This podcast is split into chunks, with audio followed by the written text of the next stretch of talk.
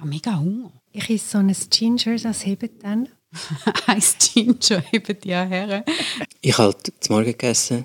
Ich esse extrem viel zum Morgen. Gang extra um 4 Uhr auf. Nach dem Yoga mache ich noch die Meditation fertig und dann stampfe ich das Müsli. Ist das wirklich wahr? Du stehst um 4 Uhr auf und gehst das zum Morgen vorbereiten? Und dann nimmt er die grosse Tafel Schoki für. Dann verstampfe ich die Tafel Schoki. Die tun wir nachher noch aufs Brot mit dem Butter. Sicher nicht. Wow, voll ungesund. Mann. Gesund? Für mich ist die Definition von gesund, wenn es gut ist. ja, deine Definition kennen wir. Vegan ist, wenn es nicht gut ist. Und gesund ist, wenn es gut ist. Heute im Ponyhof. Dann könnten wir heute mal über Essen reden. Ich liebe Essen.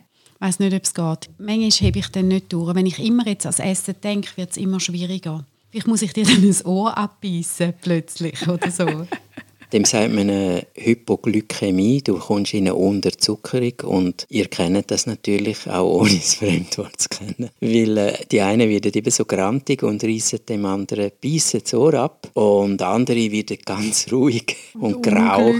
Ja. Und wieder andere die fangen an Zeug essen, wo du sagst, hey, hey, lass die Schuhsohle in Ruhe. Und wieder andere fahren die Höchstform auf, nämlich Künstler, und sagen, wenn ich hungrig bin, dann male ich die schönsten Bilder, habe ich die besten Ideen. Ja, der Hemingway, als er in Paris war, hat auch gesagt, gang nie nach so einem vollen französischen Menü in ein Museum. Nein, gang hungrig.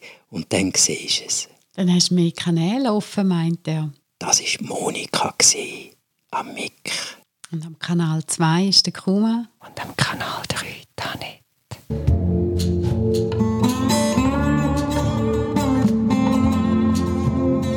Hey, alles dreht sich ums Essen. Alles. Du kannst jedes Heftchen anschauen, du kannst jede Zeitung anschauen und alles ist so widersprüchlich. Was heute gesund ist, ist morgen schon wieder total schlimm und kanzerogen und umgekehrt. Da könnten wir jetzt eine Stunde lang lamentieren, was für Gift in unserem Essen ist. Und alle, die auch nur zwei Wochen im Ausland sind, kommen zurück und sagen, mmm, du, aber sogar Mikrobudget ist qualitativ immer noch zehn Stück über dem, was man so andernorts in sich hineintut. Weil das Thema heute ist auch ein inspiriert vom Schaf Elsa. Das Schaf Elsa hat uns eine Sprachnachricht geschickt. Mäh. Leben ist kein Ponyhof, dafür ein kleines Schäfliweid.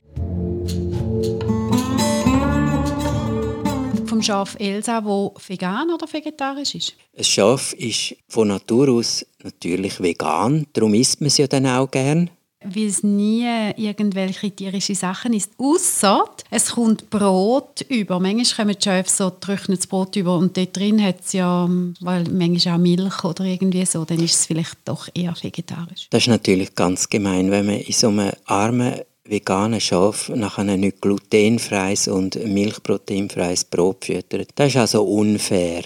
Wir hatten das einmal an einer Konferenz, gehabt, wo Vegetarier waren, im Deutschen, in Pforzheim. Und da hat es geheißen, ja, okay, Gemüsesuppe. Nehmen Sie Gemüsesuppe, ja. Und dann ist die Gemüsesuppe gekommen. Dann hat es dort einen Speckmöckli gehabt. Dann ist der amerikanische Vegetarier völlig ausgeflippt, hat der Chef verlangt. Und er gesagt, this is not vegetarian. Und dann hat der Koch gesagt, ja, natürlich, das ist eine Gemüsesuppe. Ja, aber da hat es doch Speck drin, das ist doch Fleisch. Da sagt der deutsche Koch. Ja, aber das ist ja nur für den Geschmack. Und wir sind also sehr geehrt, dass Schaf Elsa sich äußert zu unserem Podcast und die Schafe sind ja super Grasgourmet. Mhm, das sind sie, aber sie sind auch mega gierig. Wenn du sie dort raus tust, dann nachher die fressen einfach und hören nicht mehr auf. Das ist der Riese. Im Ernst? Darum Aha. haben sie so eine Wolle. Und wird nicht schlecht? Ja, eigentlich noch selten gewesen. Ein Schaf am stehen und ups. nein, nein. Aber musst glaub, schon schauen, dass sie nicht zu viel frisches Gras essen, weil das kann schon Koliken geben. Ja. Wir sind ja von klein auf tatsächlich prägt. Das meiste, was mit Essen zu tun hat, haben wir in der Familie gelernt. Und nachher kommt dann eben das Heftchen dazu, wo uns auf den ersten zehn Seiten sagt, wie man es aussehen und auf den nächsten zehn Seiten, wie man dazu isst und dann auf den letzten zehn Seiten voll in die Schlemmerei hineinhauen, wo allem widerspricht, was wir vorhin gesehen haben. Ja, und das in der Familie ist ja wirklich witzig. Isst man den Salat zuerst oder am Schluss? Am Schluss? Wow. Wir müssen immer müssen am Schluss essen. Wo? Bei uns daheim. Bei uns auch. Meine Güte. Das war nicht der Vorspeis, gewesen, den hast du hinten drauf hast du am Schluss Der Salat. gegessen. Ja.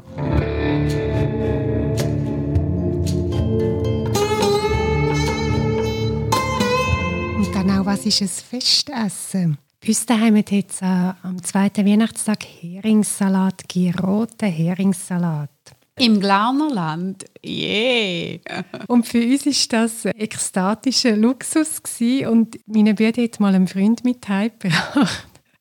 Und äh, selbstverständlich äh, sitzt er dazu und bekommt von allem auch viel. Viel ist gut und er hat leicht. Also wir haben es zuerst gar nicht gemerkt, weil wir es ja so gerne haben. Konsterniert, sagen wir mal, konsterniert auf seinen Teller geschaut. Ja, das kann man noch vorstellen, wenn du jetzt nicht so der Fischfreak bist, dass dann ein Heringssalat eher ein bisschen... Hm? Und dann noch rot, gell? Also rot ist wegen der Rande. Wird immer besser, euer Festessen. Ja. Und dann gibt es ja so Familienregeln. Bei uns war eine Regel, gewesen, zum Beispiel, mit Essen spielt man nicht. Im Kinski hat das Mädchen mit dem Mandarinli gespielt wie mit einem Ball. Und ich weiss, ich bin völlig schockiert daneben gestanden. Wie sie mit dem Mandarinli bellelt hat Ja. oder jongliert. Ja. Einmal, das haben wir dürfen, wenn wir es nachher nicht gegessen haben, da haben wir schon dürfen. Wir haben nämlich aus dem Brot, weißt, das Innere rausgenommen und Kügel gemacht. Und Kügel sind viel besser zum Essen als einfach so das Brot. Brot. Hingegen gibt es ja die Regel, dass du nicht essen darfst, fortrühren. Mhm. Das hat es schon auch gegeben, dass du immer schaust, dass nichts abläuft und dass nicht im Kühlschrank irgendetwas verschimmelt. Und mein Mann, der hat gelernt, dass man altes Brot nicht wegrührt. Und das ist im Fall heute noch so in ihm drin. Dann hat es noch weißt, so ein Stückchen Brot, wo aber schon drei Tage alt ist. Und ich bringe ihm ein feines, frisches Brot, das noch leicht warm ist und sage, oh, ich habe frisches Brot gebracht. Nein, zuerst ist es alt. Und dann sage ich, hey, du isst immer altes Brot, weil du immer wieder einen Tag wartest. Du isst es ja gar nie frisch. Das ist für mich unverständlich. Ich mache dann lieber Semmelknödel aus dem alten Brot, weißt du, das Trocknen oder mache Paniermehl oder irgendetwas oder das eben den Schöfen futtern oder den Ross oder wer auch immer dann kann Freude haben daran. Aber also, für mich geht nichts über ein frisches Brot. Ich erinnere mich an, an so Lügengeschichten, die man uns aufgetischt hat im Zusammenhang mit Essen. Man hat gesagt, von Glasse gibt es Bauchweh. Das ist doch überhaupt nicht wahr gewesen, gar nie. Oder wenn du Teig isst, wie so bei Gutzli-Teig, dann gibt es Würm. Das hat natürlich jedes Kind schwer beeindruckt, weil wer will schon Würm in sich? Ist doch unglaublich so. Was hat man denn da nicht alles erfunden? Uns hat man immer die Schauder beigebracht und gesagt, auf Sardinien gibt es einen Käse, der sich bewegt. Der ist voller Würm. Und die Leute essen den. Mein Nein. Großvater hat dafür immer gesagt, Reis gibt Fußschweiß, weil er es einfach nicht gern hatte. Aber er war so eine Autoritätsperson, gewesen, dass wir wirklich kurz darüber nachgedacht haben, ob das echt vielleicht stimmt. Aber er hat einfach das gar nicht essen. Den Käse gibt es den mit den Würmern? Made. Ja, gibt's das? Mhm. Die Maden tun den Käse verdauen und das flüssig machen und dann die cremig konsistent isst man zum Teil mit, der, mit dem mit Protein, mit der Proteinlarve. Dem, ja. Oh. Mm. Oh.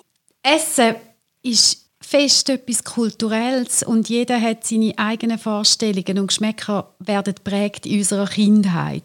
Und wenn du im Ausland bist, dann probierst du mal neue Sachen und je nach Stimmung findest du etwas uh, lecker oder du findest es nicht so lecker. Und dann gehst du heim und hast das Gefühl, jetzt soll ich das nachkochen, weil ich will das unbedingt. Und dann ist es einfach wieder nicht mehr so, wie dort, wo du warst und die schöne Erlebnis hast. Und dann denkt man, es hat mit der Sonneneinstrahlung und dem Luftdruck und der Luftfeuchtigkeit zu tun. Und wahrscheinlich ist es halt wirklich das Gesamterleben. Also man weiß, wenn Chips nicht knackig tönen, haben wir es nicht so gerne. Also der ganze Tastsinn im, im Maul kommt dann auch noch dazu. Und dann das Gehör. Wir, wir hören auch gerne, wie es tönt, das Essen. Wenn man zum Beispiel als Raucher Zigaretten liebt. Man darf da gar nichts Positives über das Rauchen sagen. Es ist absolut schädlich und tödlich. Und trotzdem, wenn man sich noch erinnert, wie man gern geraucht hat, dann ist Zigarette in einem klimatisierten Büro, wo es einem sozusagen der Rauch von der Klimaanlage wegsaugt ab der glühenden Zigarette, hat den Geschmack verdorben. Es ist nicht so schön zum Rauchen. Wenn du früher im Flugzeug zuhinterst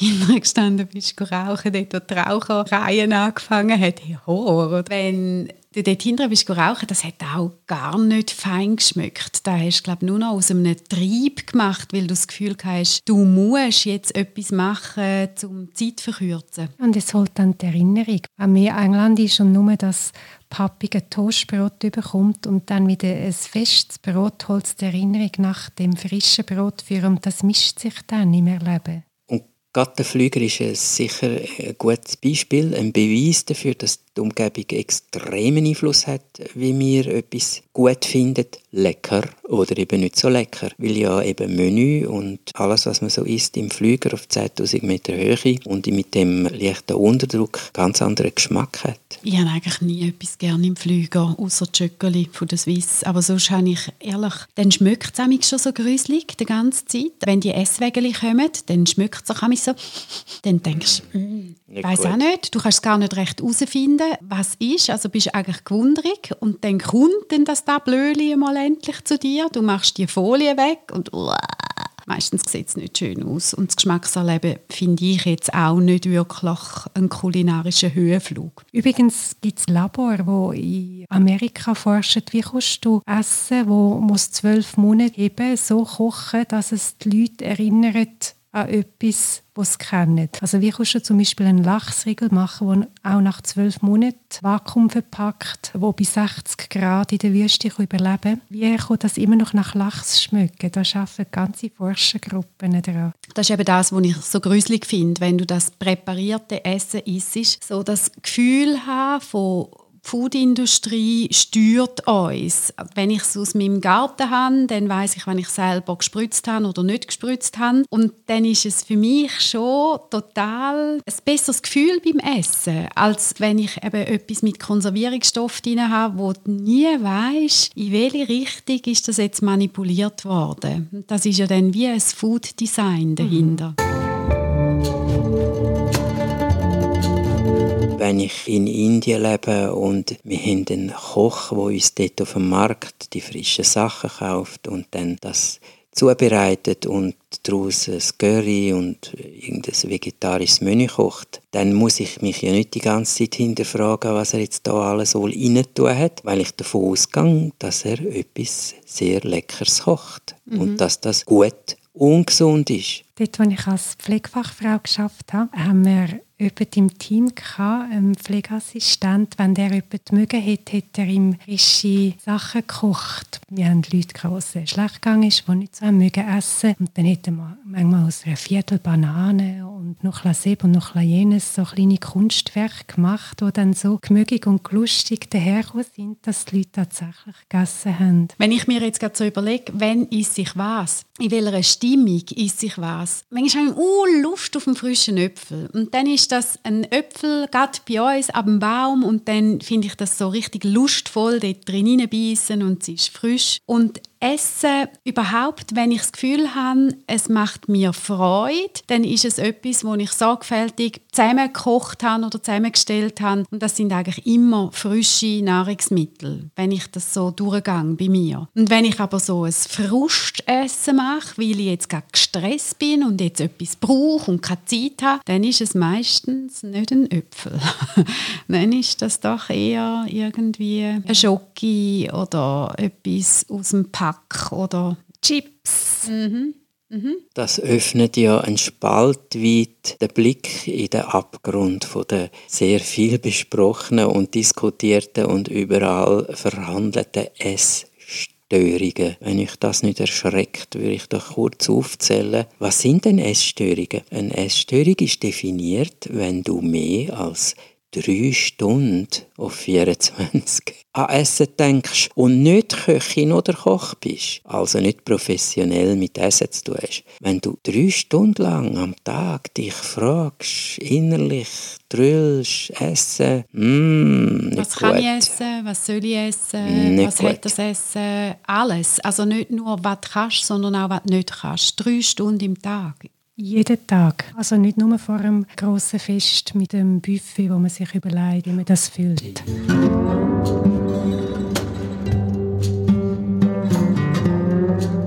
bekannteste Essstörungen, die kennen ihr natürlich alle. Also von A wie Anorexie. Die Menschen sieht man von weitem, sind meistens total fit, in einem sehr erwachsenen Kopf, ein reifes Gesicht, sind eigentlich sehr zweig aus, wenn man dort hinschaut. Und wenn dann der Blick rutscht, dann wird es auffallend dünn. Und dann haben wir die Bulimie. Und die Bulimiker sehen auf den ersten Blick völlig normal aus, weil die ja eben erbrechen, was sie gegessen haben, aber sie essen und sie haben eine Figur, die nicht so auffällt.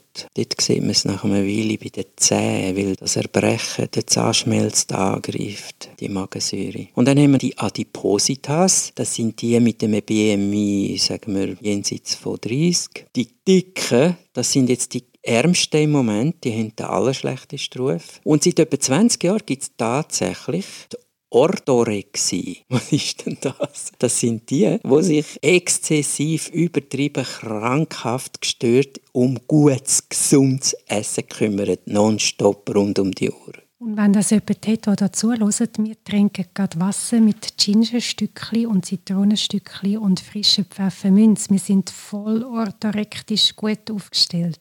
Und in München hat es die erste Therapiegruppe für Essstörungen, Essgestörte gegeben. Und die haben etwas gemacht, was vorher noch nie über den deutschen Sprachraum gemacht hat. Die haben all die verschiedensten Essgestörten in eine Gruppe genommen. Und das hat natürlich Sache hochgehen weil alle haben einander angeschaut und gedacht, was macht denn die da? Und da gehöre ich nicht hin. Und dann haben sie zusammen gegessen. Und Störung meint also, wenn die Art, was ich mir einverleibe oder eben nicht, oder was ich aus mir rauswürge, mein Leben bedroht oder meine Lebensführung.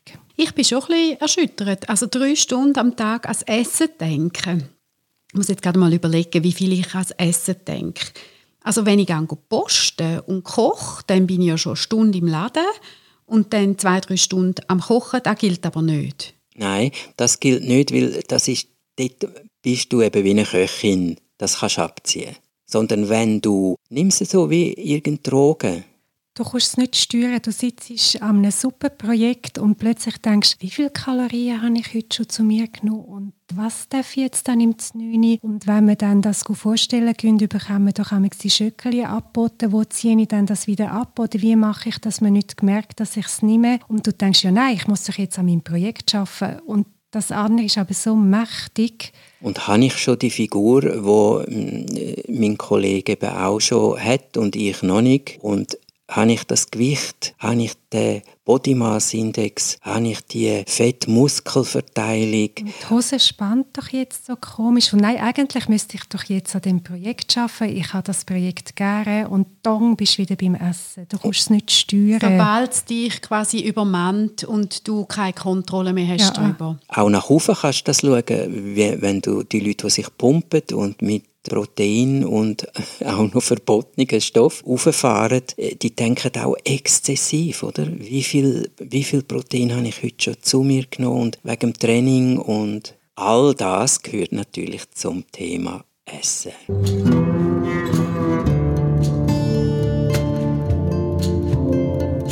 Und die Störungen, wenn man da feststellt, dass man das hat, dass man viel Fressattacken hat oder dass man mehr als drei Stunden im Tag ans Essen denkt. Denken muss, vielleicht kann man es ja so sagen. Es hat etwas Zwanghaftes ja. an dem. Weil wenn das dein Hobby ist und deine Leidenschaft, nur dort ist die Grenze sehr fließend zwischen gesund und krank. Es würde sich sicher lohnen, um das vielleicht einmal anzuschauen und versuchen, vielleicht nochmal eine neue Weiche zu stellen. Und ein kleines Echo und ein Feedback von außen einholen und nicht nur von der eigenen Gruppe, sondern von jemandem, der einem gern hat und ein bisschen in einer anderen, in einer anderen Umgebung lebt. Und dann kann man sagen, du, hm, wie wirke ich auf dich? Findest du das normal? Die äh, meist mehr über die Gruppe, wo alle mit den unterschiedlichen Essstörungen zusammen sind, hat da diesen Leuten gut tun, um zu sehen, dass es andere gibt?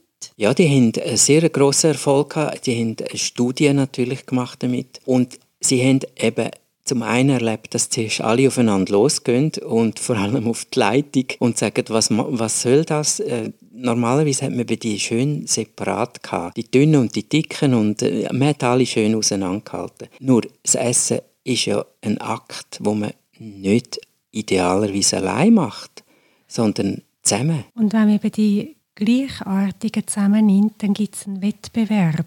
Die Dünnen schauen dann, wer ist noch dünner, oh je, ich muss noch ein Kilo ab. Bei den Übergewichtigen ist dann der Wettbewerb, wer nimmt am meisten ab, auch. Und bei den Bulimischen geht es um das Aussehen, wer hat die beste Figur. Bei den Aufgepumpten geht es, wer hat die noch grösseren Muckis und jetzt nicht mit Krafttraining, sondern eben mit auch ja, Ernährung. Und bei den Orthorektischen, bei denen, die nur um gesund denken, die verachten alle anderen, weil die finden, alle anderen machen es sowieso falsch.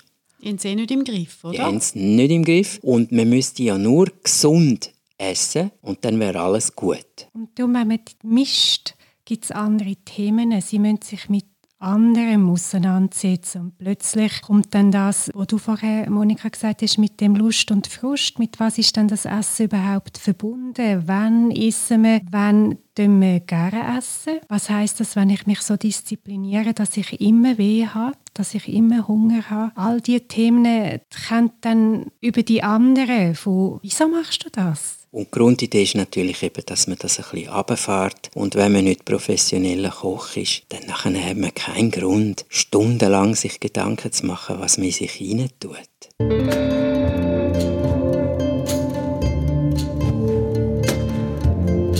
Und wegen der anderen Kulturen, ich habe jetzt beim Zuhören gedacht, genau, manchmal macht man doch auch innerhalb vom Leben Kulturwechsel, wenn man von daheim weggeht, in die Lehre zum Beispiel. Und ich habe meine Ausbildung ein Jahr lang vorwiegend Klassik gegessen. Das ist unser gemeinsamer Nenner. Ja.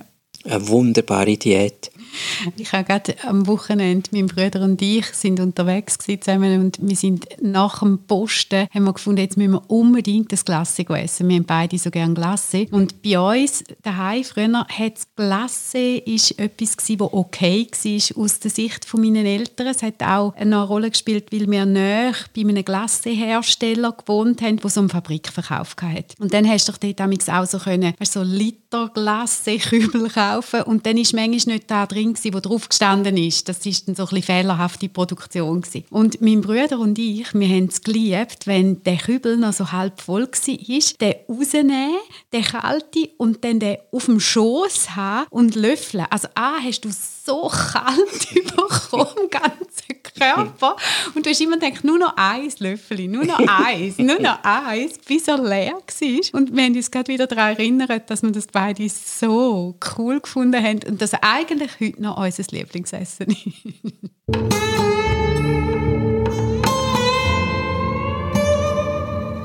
Wir haben Schaff Elsa als Vegetarierin, ab und zu auch Veganerin. Und mir kommt dann nämlich der Herr Ratschi Sinn. Er ist ein Ethnobiologe, lange im Amazonas gelebt und dort gibt es die wunderbar psychedelische Droge Ayahuasca. Und bei den Paaren, die das nennen, reden Pflanzen. Der eine Schamanen sagen Pflanzen zum Beispiel, welche dass man zusammen soll abpflanzen in dieser Region. Es ist sehr lokale Droge. Und der Herr Ratsch sagt, wenn man das erlebt, wie die Pflanzen lebendig sind, ab dem Moment kommt man als Vegetarier nicht mehr rein durchs Leben, weil auch ein Rüebli lebt. Das habe ich erhellend gefunden, weil das heißt, ich muss immer töten zum Leben. Wenn ich etwas esse, mache ich etwas auch kaputt. Die, dem, was man dann so ein hochgestochen Transformation nennt. Ich muss mich immer entscheiden, etwas zu beenden. Beim Essen musst du ab jetzt eigentlich immer entscheiden, wo töte ich. Ja. Also. Isse ich eine Krevette zum Beispiel oder einen Austern, der noch lebt. Mhm. Und nur schon damit wir Gemüse können essen können, musst du weißt, wie viele Insekten töten. Mhm. Das hat mir dann mit dem Weg zeigt, dass ich sorgsam mit Essen umgehe. Ich habe auch gelernt, dass man Essen nicht wegtut. Das hat mit den Hungerzeiten von meiner Mutter im Krieg zu tun. Sie ist in Deutschland aufgewachsen. Und im Guten eine neue Wertschätzung, von wann das Rüebli schon für mich muss sterben, wenn ich mir das einverleibe, dann tue ich so wenig wie möglich verschwenden von dem. Und für die, die jetzt das Wort Rüebli sterben ein bisschen heftig tönt, weil ich sehe schon, wie manche die Hände verrühren, dann kann man ja gar nichts mehr essen. Dann muss man sagen, tönt nicht zimperlich. Es ist das Gegenteil. Ihr könnt eigentlich alles essen.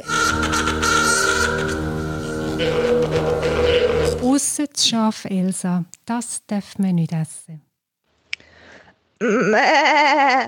Das Leben ist kein Ponyhof, dafür ein kleines Schäfliweib. Es gibt Tiere, wo wir nicht essen, nicht wegen dem Tier, sondern wegen der Beziehung.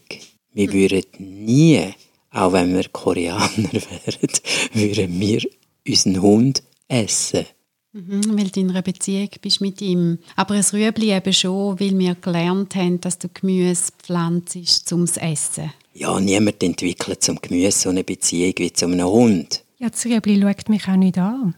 Es tut nicht mehr. Wenn das so ist, dann müsstest du nie mehr allein essen. Dann könntest du eigentlich sagen, ich habe immer Gesellschaft, das Rüebli redet jetzt mit mir, aber du müsstest Ayahuasca zuerst schlucken, damit überhaupt dein Teller ein bisschen in Konversationslaune kommt. ich glaube, das Rüebli redet draussen. Ich glaube, auf dem Teller redet es nicht mehr. Das wäre ein Nur das lebige Rüebli redet zu dir, nicht auf dem Teller. Also sobald es entwurzelt ist. Ja, ist es tot. Oh. Und der Rüebli-Geist vielleicht. Ja. Wenn du einen grünen Daumen hast, kommst du mit dem Rüebli-Geist in Kontakt. Wir haben jetzt nichts genommen, wenn ihr denkt, was, was erzählen denn jetzt die drei? Nein, Nein, ich habe einfach Hunger. Wir haben einfach nur Hunger und fangen da ganz unzusammenhängenden Quatsch machen. Und das weiss man auf dem Ponyhof, wenn die Pony Hunger haben, muss man Futter geben, sonst kann man nicht mit arbeiten. Darum denkt daran, wenn ihr futtert. Bei uns gibt es jetzt einen Teller. Yum!